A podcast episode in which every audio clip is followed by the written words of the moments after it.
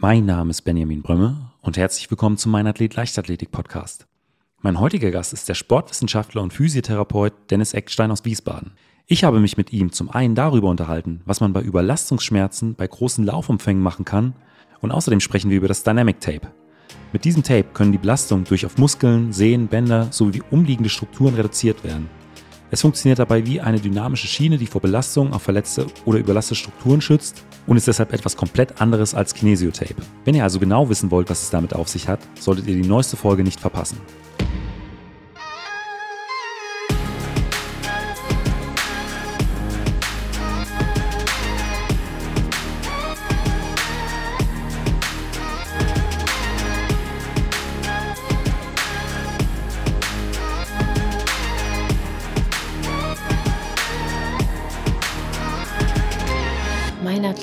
Leichtathletik-Podcast aus Frankfurt am Main.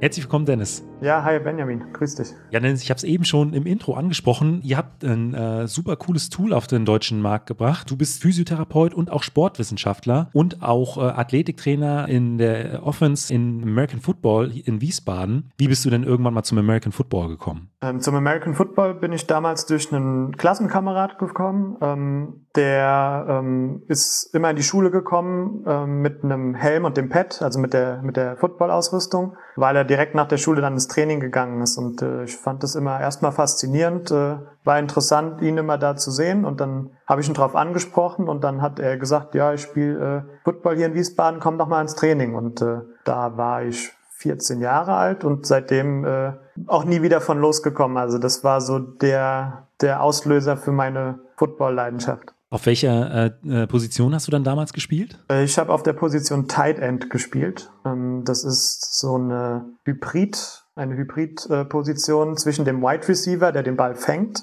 der dann meistens auch sehr schnell und äh, grazil ist, und dem Offensive Lineman, das sind diese bisschen kräftigeren oder sehr kräftigen Jungs teilweise, die auch blocken. Und der Tight End ist so, so eine Mischung aus beidem. Ja. Also ich habe ähm, schon immer eine, eine, relativ stämmige Körperstatur gehabt, war aber dafür gar nicht so unathletisch und deswegen hat mir ein damaliger Coach entschieden, äh, mich für die Thailand-Position auszubilden, wofür ich ihm auch sehr dankbar bin. American Football ist ja jetzt auch eine, eine Sportart, die dann doch recht äh, verletzungsträchtig ist. Ähm, heute bist du ja, wie eben schon erwähnt, äh, unter anderem Physiotherapeut. Hat das eine mit dem anderen äh, am Ende des Tages was zu tun gehabt? Also gab es irgendwann eine Situation, wo du du dann doch mehr äh, auf Physiotherapeuten äh, angewiesen warst und äh, da ist dann, äh, ich sage mal, diese Brücke äh, oder dieser Weg dann irgendwann ein Stück weit vorgegeben oder hatte das eine mit dem anderen gar nichts zu tun gehabt und ähm, du hast dann auch äh, parallel dazu einfach deine Leidenschaft für die Physiotherapie entdeckt?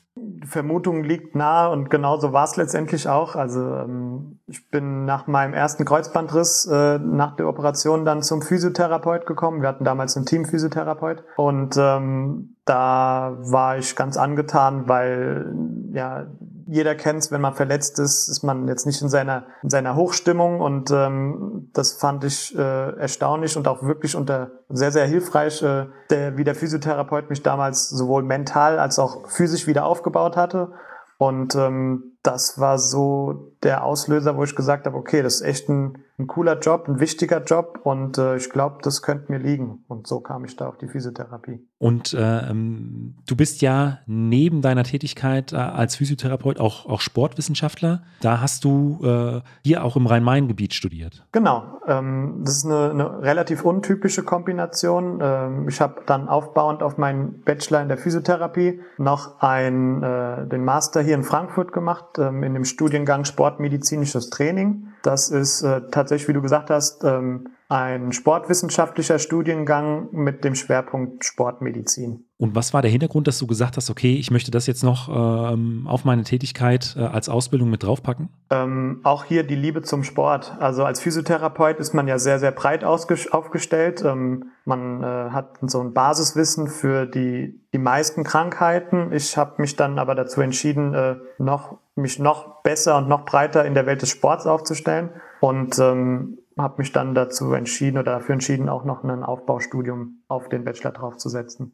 Ähm, wir wollen uns äh, ja heute Abend nicht über, äh, nicht in erster Linie über das American Football unterhalten, sondern äh, um eine Problematik, mit der ganz viele Läufer äh, immer wieder zu tun haben. Und zwar, das sind Überlastungsschäden durch äh, große Umfänge, durch ständig wiederholende äh, Belastungen.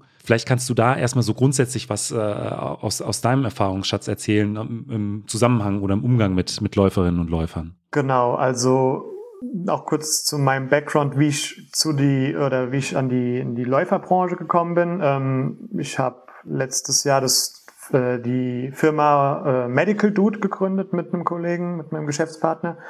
Und ähm, wir kamen immer mehr in Kontakt mit Läufern tatsächlich, äh, weil ich komme selbst aus Wiesbaden, habe wie gesagt Frank in Frankfurt auch studiert. Und ähm, genau, kam dann über ein paar Ecken auch an den Deutschen Leichtathletikverband und hatte da Kontakte geknüpft und habe gemerkt, okay, äh, mit meinem technischen und äh, medizinischen Know-how, ähm, da kann ich mit Läufern gut arbeiten, habe dann auch meine ersten ja, semi-professionellen und auch Profisportler dann betreut und habe gemerkt, okay, das, äh, das ist so mein Ding. Ähm, es war zwar ursprünglich gar nicht so äh, angedacht, aber ich kam irgendwie gezwungenermaßen da in die Läuferbranche oder die Läuferszene rein und ähm, genau, und so habe ich dann äh, über das Thema oder über den, das Unternehmen Medical Dude haben wir ähm, uns ähm, was ausgedacht, um halt quasi auch Profiläufer äh, nachhaltig mit einem Smart Health Konzept, so haben wir es genannt, äh, zu unterstützen. Und das beinhaltet einmal eine präventive Maßnahme, ähm, wie eine Laufanalyse, die wir anbieten, dann eine Performance-Maßnahme, ähm, was dieses Dynamic Tape darstellt und auch über rehabilitative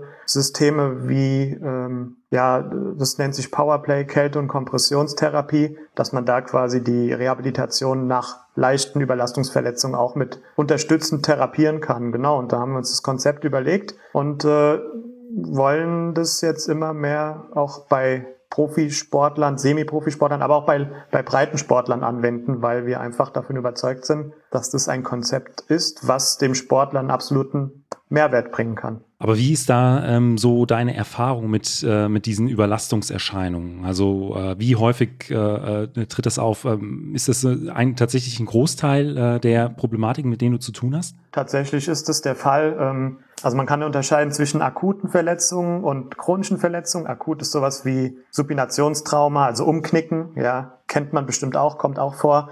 Wahrscheinlich eher so im Trailrunning, wenn man einfach mal in ein Loch äh, tritt und dann halt wegknickt. Das wäre ein akutes, eine akute Verletzung. Aber wie du schon richtig angemerkt hattest, ähm, die, diese chronischen Verletzungen oder Überlastungsverletzungen sind dann deutlich häufiger anzutreffen im Laufsport. Einfach, ähm, ja, es ist kein Kontaktsport, also diese akute Verletzung ist relativ oder das akute Verletzungsrisiko ist relativ gering. Was dann aber wirklich häufiger passiert, sind einfach diese chronischen Überlastungsverletzungen. Einfach durch dieses, gerade wenn man große Volumen äh, läuft, einfach diese sich ständig wiederholenden Bewegungsmechanismen. Und ähm, wahrscheinlich kennt es jeder Läufer, dass dann die Achillessehne mal äh, sich äh, meldet, weil da einfach zu große Laufvolumen oder zu große Volumen gelaufen wurden oder das Runners Knee, ja, ähm, dieses iliotibiale Bandsyndrom. Das sind alles so Geschichten, die unter die Thematik äh, chronische Verletzung fallen. Was würdest du sagen, ab wann spricht man von einem äh, großen Laufvolumen? Also das werden jetzt nicht die äh, fünf Kilometer in der Woche sein. Das ist auch alles äh, relativ anzusehen. Also für einen äh, Anfänger wären fünf Kilometer vielleicht schon ein großes Laufvolumen. Das ist natürlich immer diese Belastung und Belastbarkeit. Ja, also dieses Verhältnis muss halt stimmen. Also wie belastbar sind meine Strukturen und wie viel Belastung kann ich ihnen oder mute ich ihnen zu? Und wenn das Verhältnis nicht stimmt, dann hat man halt eine Überlastung. Ja, das heißt, als Laufanfänger ist die Belastbarkeit der Strukturen einfach relativ gering. Da reichen dann schon kleine Umfänge oder kleine Belastungen aus, um die, um die äh, Weichteile oder das Gewebe halt zu überreizen. Also es ist alles eine Frage der, der Ausgangs, des Ausgangspunkts. Was würdest du sagen, begünstigt solche ähm, äh, ja, Überlastungserscheinungen oder wie kann man äh, deiner Ansicht nach solchen Überlastungserscheinungen so ein Stück weit vielleicht auch im Vorfeld entgegenwirken? Das ist äh, unser Konzept und da bin ich sehr von überzeugt. Das ist auch wissenschaftlich klar ähm, ja, untermauert. Ähm, Einmal bedingt es natürlich eine Fehlbelastung, ja, also gerade so Fußfehlstellungen, wenn die Beinachse ähm, nicht ganz sauber ist, also so X-Bein-O-Bein-Stellung, ähm, was natürlich dann auch in, einem, in einer Fehlstellung der Hüfte resultiert. Ähm, das sind so die, also wir nennen es Risikofaktoren. Das heißt, wenn da eine Fehlbelastung äh, durch eine Fehlstellung stattfindet, ist, ähm, sind Überlastungsverletzungen oder chronische Verletzungen eigentlich ja, prädestiniert. Ja, das heißt, ähm, das ist auf jeden Fall ähm, ja ein großes Thema und dann auch aus trainingswissenschaftlicher Sicht halt eine falsche Periodisierung mit zu wenig Ruhepausen dazwischen ähm, oder mit zu wenig Regenerationszeit. Ähm, auch das begünstigt natürlich gerade so chronische Geschichten. Ich habe vor einiger Zeit eine äh, gemein oder zwei gemeinsame Folgen mit äh, Professor Dr. Willwacher aufgenommen. Das ist ein äh, Biomechaniker, der unter anderem auch eine Studie durch, dazu durchgeführt hat, wie ähm, eine unterschiedliche Härtegrad des Schuhs tatsächlich auch die ähm, Hauptbelastungszonen beim Laufen im Körper verschieben kann. Also die, die Belastung bleibt natürlich die gleiche, aber äh, je nachdem, äh, was man für einen Härtegrad im Schuh hat, äh, ist äh, im einen Fall vielleicht die, der Hauptbelastungsbereich im, im Knie, im anderen Fall äh, im, äh, in der Achillessehne. Sprich, dass man da ja. als, als Läuferin, als Läufer auch so ein Stück weit darauf achtet, wenn man weiß, okay, ähm, ich habe immer wieder Probleme mit der Achillessehne, die scheint so ein bisschen mein, mein Schwachpunkt zu sein, dass ich eben durch ein ja. anderes Schuhwerk oder auch andere Hilfen Hilfsmittel ähm, die, die Hauptbelastungszone aus der Achillessehne in einen anderen Körperbereich äh, verschiebe. Macht ihr durch, äh, findet bei euch durch eure Analysen auch sowas statt, äh, dass ihr sagen könnt, okay, äh, nutzt vielleicht dann eher einen anderen Schuh oder ähm, äh, vielleicht nochmal, du könntest nochmal was an der Technik machen? Wie, wie seid ihr da so aufgestellt? Ja, also da verfolgen wir zwei Ansätze. Ähm, also aus sporttherapeutischer Sicht ist ähm, es immer sinnvoll, auf die eigenen Körperressourcen zurückgreifen zu können. Das heißt, ähm, was wir machen, wenn wir eine Fehlbelastung herausfinden oder wenn wir irgendwie eine Überlastung oder ja eine Fehlstellung der Beinachse herausfinden, versuchen wir die erstmal trainingstherapeutisch auch auszugleichen. Ja, also am Beispiel ähm, gerade wenn die Fußstellung überproniert ist, das heißt der Fuß dreht sich so ein bisschen weiter nach außen, dann versuchen wir da über ein neun bis zwölfwöchiges Trainingsprogramm äh, das auch auszugleichen, beziehungsweise ähm, durch einen speziell auf den Sportler angepassten Trainingsplan auch da entgegenzuwirken. Das dauert halt, ja, weiß man ja, das äh, körpereigene Gewebe ist natürlich, ist es reaktiv, also es kann auf Reize reagieren, aber es braucht halt seine Zeit, gerade bis so ein Muskelbandapparat ähm, darauf anspricht, wir gehen schon mal äh, acht bis zwölf Wochen Trainingstherapie oder Trainingseinheit. Und ähm, was wir dann unterstützen machen können, ähm, das Nachhaltigste ist das Training, wie gesagt, um so einen kleinen Kickstart äh, da ähm, ja, verursachen zu können oder da ein bisschen so einen initialen äh, Anstoß äh, zu begünstigen, können wir halt auch auf Kurzzeit eine, mit einer Einlagenversorgung diesen trainingstherapeutischen Reiz verstärken. Ja, also wieder Thema Überpronierung oder Überpronation des Fußes. Versuchen wir natürlich diese Pronation trainingstherapeutisch auszugleichen, können dies aber für die ersten vier bis sechs Wochen dieser Trainingsphase ähm, durch eine Einlagenversorgung unterstützend anbieten. Genau, und das wäre so unser Ansatz. Ein anderen Ansatz, den ihr, glaube ich, auch noch verfolgt, ist äh, das biodynamische Tape. Ähm, ich glaube, viele Sportlerinnen und Sportler, die den Podcast hören, äh, kennen mit Sicherheit Kinesio-Tapes. Wo ist denn der Unterschied zu biodynamischen Tapes? Dieses ähm, das Dynamic Tape, das ist äh, ein, Bio, ein biomechanisches Tape oder biomechanisches Tape und ähm, das äh, hat eine ganz andere Anlagefunktion. Also das wird anders wie das Kinesio-Tape ähm, nicht in der Verlängerung des Muskels äh, angelegt, sondern in der verkürzten äh, oder in der, in, der, in der kontrahierten Form des Muskels. Ähm, und wir arbeiten da mit einem Bungee-Effekt. Das heißt, ihr könnt euch das vorstellen, ähm, das ist viel, viel ähm, dynamischer, viel elastischer als Kinesiotape. Und ähm, während Kinesiotape den Ansatz verfolgt, ähm, über die Propriozeption, die Bewegungsabläufe zu verbessern, hat das äh, Dynamic Tape oder das biomechanische Tape den Sinn, ähm, die Strukturen oder diese Loads, also die Belastung auf die Strukturen zu reduzieren oder zu vermindern. Das heißt, das ist ein komplett anderer Ansatz des Tapes mit dem Ziel, ähm, Strukturen, die zu einer Überlastung neigen, tatsächlich äh, messbar oder nachweislich und messbar ähm, zu entlasten. Also es ist im Prinzip eine, eine Zugunterstützung. Korrekt. So kann man es, also wenn man es ganz grob äh, umreißen will, kann man das ähm, wie so ein, ich nenne es immer so ein Exomuskel. Ja, das heißt, ihr habt die Achillessehne, die über den über den äh, Wadenmuskel läuft und durch dieses Dynamic Tape können wir quasi durch die an, spezielle Anlagefunktion ähm, dafür sorgen, dass man quasi wie so einen extra Muskel, wenn man es ganz ganz grob nehmen will, in Form dieses Tapes über, über die Achillessehne taped. Und ähm, damit kann man sich vorstellen, wenn man jetzt quasi noch eine zusätzliche Unterstützung auf dieser Struktur hat, die die Kräfte einfach noch umleiten kann, kann man die Achillessehne zum Beispiel entlasten. Äh, was sind so die häufigsten Anwendungsfälle, wo ihr das äh, Tape zum Einsatz bringt? Also im Laufen ganz klar Achillessehne. Da habe ich auch also haben wir die besten Erfolge auch mit, weil es sich das einfach jetzt aus der, aus der Biomechanik auch anbietet, ähm, einfach wie die Anatomie des Körpers da ist.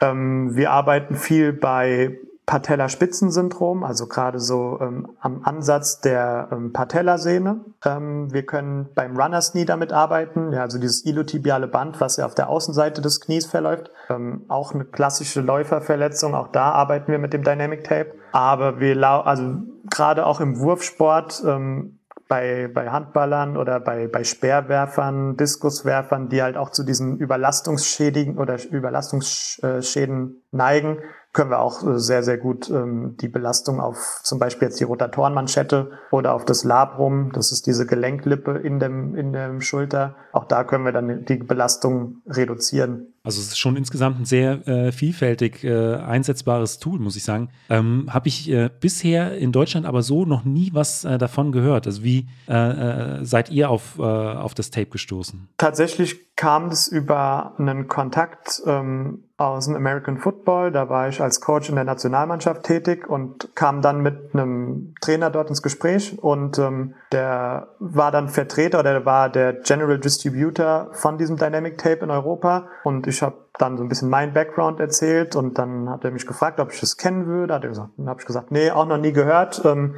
ich habe halt in meinem Studium, ich habe ähm, diverse Fortbildungen in so äh, auch Kinesiotape und myofaszialem Tape äh, absolviert und ähm, war halt neugierig und dann hat er mir so ein bisschen die Funktionsweise erklärt, hat mir auch mal eine, ein Sample dagelassen, also eine Rolle und ich habe das an meinem Freund, mit dem ich das Unternehmen Medical Dude gegründet habe, auch ausprobiert. Der war ehemaliger ähm, Jugend-Bundesliga-Handballer und hatte auch immer mit Schulterproblemen, auch wie gesagt Rotatoren, Manschetten, Läsionen gehabt. Und ähm, ich habe es ihm angelegt und er hat gesagt, also sowas sowas Gutes hat er noch nie äh, irgendwie mit anderen Tapes äh, ja hervorgerufen oder sowas konnten, sowas hat er noch nicht erlebt, dass man da wirklich so eine Entlastung hervorrufen konnte. Und dann kamen wir ins Gespräch, ja, und ähm, tatsächlich, wie du schon gesagt hast, das ist in Deutschland so extrem unbekannt und äh, das ist dann eigentlich die ursprüngliche Idee von Medical Dude gewesen, äh, das zu ändern. Ja, und mittlerweile sind wir in Deutschland Distributor und ähm, importieren das Tape auch. Also wir sind Importeur des Dynamic Tapes. Und ähm,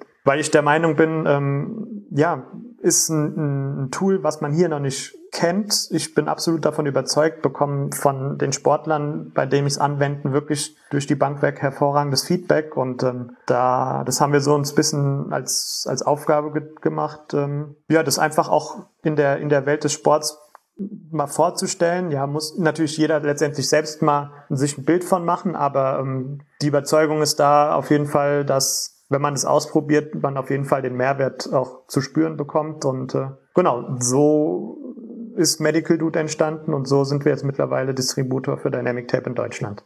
Ihr habt ja eure Praxis hier äh, mitten im Rhein-Main-Gebiet. Äh, die Hörer vom Podcast sind allerdings aus ganz Deutschland. Ähm, wie ist das, äh, wenn ich jetzt sage, ich möchte dieses Tape mal ausprobieren? Ähm, da ähm, wird es jetzt für jemanden aus Hamburg natürlich schwierig äh, oder aus Dresden schwierig sein, äh, hier nach, nach Frankfurt oder nach Wiesbaden zu kommen.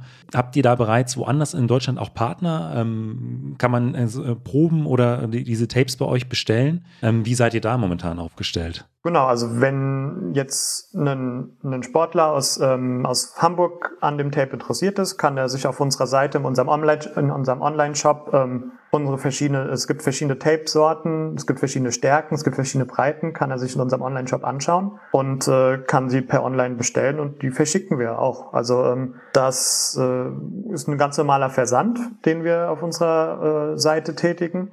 Mit dem Versand kommt immer eine Anleitung, ähm, wie das Tape funktioniert, wie es angelegt wird, auf, worauf zu achten ist. Da gibt es natürlich ein paar äh, Sachen, wo man schon sich im Vorfeld mal kurz ein bisschen informieren sollte. Ähm, aber was wir auch anbieten für jemanden, der mit dem Dynamic Tape noch nicht so vertraut ist, auf unserer äh, Internetseite oder auf medicaldude.de ähm, kann man sich alle Videos von Dynamic Tape ähm, zu den verschiedenen Anlagen auch anschauen. Das heißt, wir haben da einen, einen Übungspool oder einen, einen Videopool äh, auf unserer Seite erstellt, wo quasi alle von Dynamic Tape erstellten Videos zusammengetragen sind und dann für die verschiedenen Krankheitsbilder auch dort erklärt werden. Also ist kein Hexenwerk, ja. Man wird sich da auf jeden Fall äh, relativ schnell reinfuchsen können, wenn man das Prinzip versteht und äh, es einem zweimal gemacht hat, dann ist auf jeden Fall, äh, ja, wie gesagt, keine Rocket Science. Könnte man dich da auch direkt anschreiben oder äh, Kontakt zu dir aufnehmen? Auf jeden Fall, also entweder per E-Mail. Ähm, wir haben einen Instagram-Channel, da könnte man auch äh, per Direct Message uns kontaktieren. Ansonsten über die Seite findet ihr äh, die E-Mail-Adresse. Ähm, ja, also eigentlich soziale Medien sind wir vertreten und ähm, genau so kann man uns kontaktieren.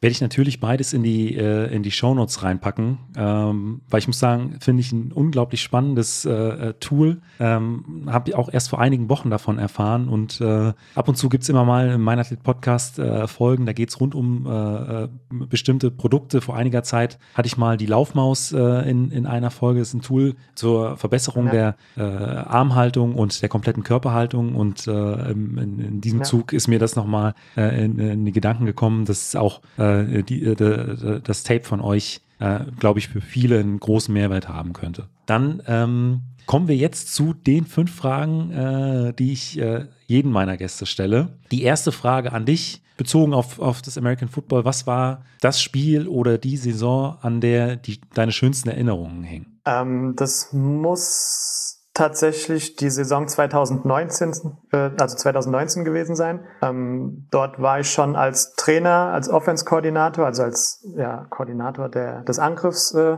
tätig. Ähm, wir als Wiesbaden, wir gehören schon immer zu den Top 10 der besten Jugendteams und sind dafür auch bekannt, dass wir da auch eigentlich seit mehreren Jahren echt sehr, sehr gute und solide Jugendarbeit ähm, leisten, waren aber nie irgendwie vor der Saison einen, einen Titelanwärter. Also mit uns konnte man im Viertelfinale rechnen, wenn es gut läuft, auch im Halbfinale. Und 2019 haben wir es tatsächlich bis in den Junior Bowl geschafft, also bis ins Finale um die deutsche Meisterschaft. Und äh, das haben wir dann leider verloren, aber das beste, der, die beste Erinnerung, die ich hatte, war das Halbfinale in Berlin, wo wir als klare Außenseiter hingereist sind, morgens um 4.30 Uhr mit dem Bus angereist. Und ähm, Berlin kenne ich als Spieler noch relativ gut, ähm, habe ich als Spieler auch des Öfteren gespielt. Damals hat äh, Björn Werner noch bei den Berlin Adler gespielt, also der äh, ehemalige NFL-Profi, der dann noch in der ersten Runde von den Indianapolis Colts genommen wurde. Gegen den habe ich damals gespielt. Das heißt, da herrschen auch noch äh, gute oder nicht so gute Erinnerungen, wie man es sehen will. Auf jeden Fall war das wirklich der Moment, wo ich sagen muss, das war das, der, das größte Erlebnis, weil wir das Halbfinale in Berlin dann mit 37 zu 35 gewonnen haben und dann total unerwartet ins Finale gekommen sind. Und das war schon. Und die Rückfahrt war natürlich auch klasse. Das kann ich mir vorstellen. Gab es da so einen Moment äh, im Spiel, der sich vielleicht besonders eingebrannt hat? Wir haben echt viele Touchdowns gescored. Ähm, ich weiß nur noch den Moment, wo dann wirklich die, der Abpfiff kam und äh, irgendwie uns alle ungläubig angeschaut haben, gedacht haben, hä, warte, sind wir jetzt wirklich im Finale? So keiner konnte es irgendwie glauben und ich glaube, das war so der, der Moment, der am meisten im Kopf geblieben ist, der Schlusspfiff. Und auf der anderen Seite zum Sport gehören ja auch immer schwierige Momente. Was war denn vielleicht ein, äh, ja, ein, schwieriges Spiel, ein anstrengendes Spiel, was äh, dir in Erinnerung geblieben ist? Ich glaube, das schwierigste Spiel war ähm, die Transition, also dieser Übergang von der Jugendbundesliga in die Herrenbundesligamannschaft. Ähm, da ist man als Rookie immer erstmal so der Neuling und ähm, hat auch noch nicht so viel Spielzeit, weil man erstmal das Playbook lernen muss und so weiter. Und ähm, dann wird man primär in den Special Teams eingesetzt, also in den ja, es, es gibt besondere Art äh, von, von Teams im Football, möchte da jetzt gar nicht zu weit ausholen. Auf jeden Fall wird man als Rookie eher in den Special Teams eingesetzt und ähm, also ich erinnere mich noch an den Moment, ähm, haben wir gegen die Munich Cowboys, also aus München gespielt und ähm, den, den ich zu blocken hatte, ähm, war ein ehemaliger Profi-NFL-Spieler, ähm, der dann irgendwie nach Deutschland gekommen ist und da zu spielen. Und ähm, man geht dann vorher so seine Assignments durch. Also ich habe dann gezählt, ich weiß, ich wusste, ich muss den vierten von rechts blocken und als ich dann angefangen habe, von rechts nach links zu zählen, und ich bei eben genau diesem Herrn aus der NFL stehen geblieben bin, habe ich gedacht, okay, das wird äh, schmerzhaft und so war es dann auch. Also das war so mein, mein Lowlight, sage ich mal das hat auch echt wehgetan. Ja, das kann ich mir vorstellen. Also das ist so äh, auch das, was man äh, häufig dann in Fernsehbildern sieht äh, aus dem American Football, dass äh, ja auch, glaube ich, zum Teil die Schutzausrüstung, die man trägt, äh, da bei weitem nicht alles abhält. Nee, auf gar keinen Fall. Es, sie tut ihren Zweck, aber halt dann echt, äh, das hat noch ein, zwei Tage Kopfschmerzen bereitet, dieses Aufeinandertreffen. Ähm, du hast am Anfang auch schon, hattest du es angesprochen, du bist äh, heute nicht mehr als äh, Spieler aktiv, sondern du bist äh, ähm, Trainer der äh, Offens in, in Wiesbaden. Ähm, was sind denn so Trainingsinhalte jetzt äh, aus heutiger Sicht, auf, als, auf die du dich als Trainer ganz besonders freust? Vor allen Dingen dann in den Playoffs. Da freue ich mich eigentlich immer drauf, weil wir dann im Training, wir haben vor jedem Training so eine Install, also eine Installphase, wo wir dann neue Spielzüge installieren.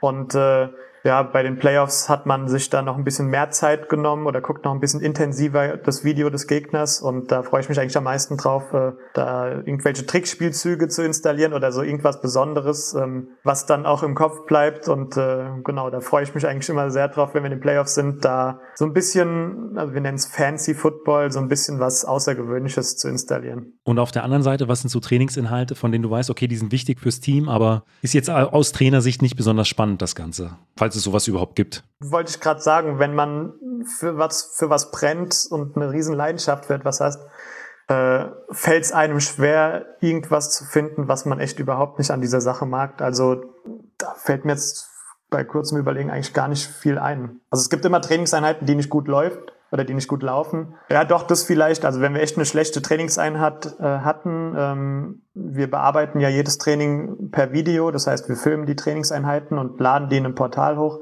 wo ich die dann quasi bearbeite und äh, meinen Spieler dann teile mit ja, speziellen Notes, was schlecht lief. Ich glaube, wenn ich weiß, wenn ich nach Hause fahre und wir hatten echt eine schlechte Trainingseinheit, dann denke ich mir, okay, morgen muss ich Video von dieser Trainingseinheit bearbeiten das wird was, weil dann über, dann erlebt man dieses, die, die Schmach tatsächlich noch ein zweites Mal. Wie viele ähm, Spieler sind da im, im Kader in, äh, für die Offens? Ähm, also wir sind in der Jugendbundesliga sind wir so um die 65 bis 70 Spieler und ja, gut die Hälfte in der Offense. Also wenn wir da so an die 30 Spieler haben, denke ich, sind wir gut aufgestellt. Äh, weil ich frage das, äh, äh, weil du gesagt hast, äh, du ähm, zeichnest alles per Video auf und machst dann für jeden Spieler nochmal Notes. Ähm, ja. Bei 30, 35 äh, Spielern, die äh, du dir pro Einheit da anschauen musst, wie viele Stunden steckst du da ungefähr rein in die, in die Nachbearbeitung von so einer, von so einer Trainingssession, in die Videobearbeitung mit den Notes? Ja, auch das kommt an. Also kommt drauf an, in was für einer Phase ich mich jetzt privat befinde Stunde, als ich meine Masterthesis geschrieben habe,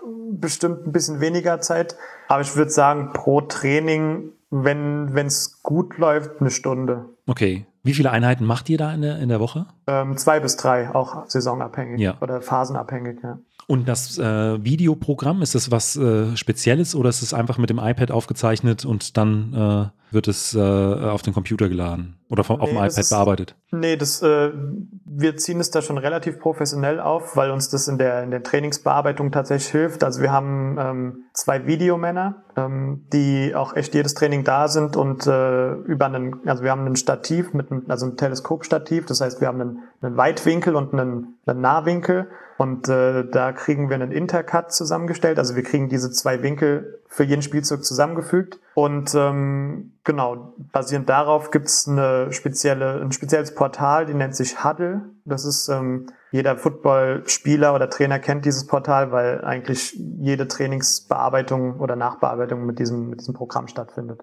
Ah, ganz interessant, weil äh, in den äh, in meinen anderen Folgen frage ich auch immer äh, sehr gerne nach technischer Unterstützung in, äh, in den Trainingseinheiten. Mhm. Und äh, deswegen finde ich das immer recht spannend. Ähm, dann kommen wir jetzt schon zur letzten Frage. Äh, und die ist immer, ähm, was würdest du jüngeren Athletinnen, Athleten oder vielleicht auch deinem jüngeren Ich mit auf den Weg geben wollen? Was ich jemandem nur auf den Weg geben kann, ist sich in das, was man macht, voll reinzuknien und ähm, sich da auch selbst hoch zu hypen und äh, wirklich mit allem, was man hat, äh, dieses eine Ziel zu verfolgen. Ja, also irgendwann entscheidet man sich ja, äh, wie du im Sprint, äh, für eine Disziplin oder für eine Sportart. Und äh, da kann ich nur jedem empfehlen, wenn man sich für eine Disziplin oder eine Sportart empfohlen hat, dann halt all in. Ja, also Ich habe als, als, als Kind und Jugendlicher habe ich auch alle Sportarten ausprobiert. Das weiß man aus äh, sportwissenschaftlicher Sicht auch, dass das für die Motorik und die Koordination sehr gut ist. Aber dann ab einem gewissen Alter sollte man sich schon spezialisieren. Und wenn man das getan hat und äh, da Ambitionen hat, dann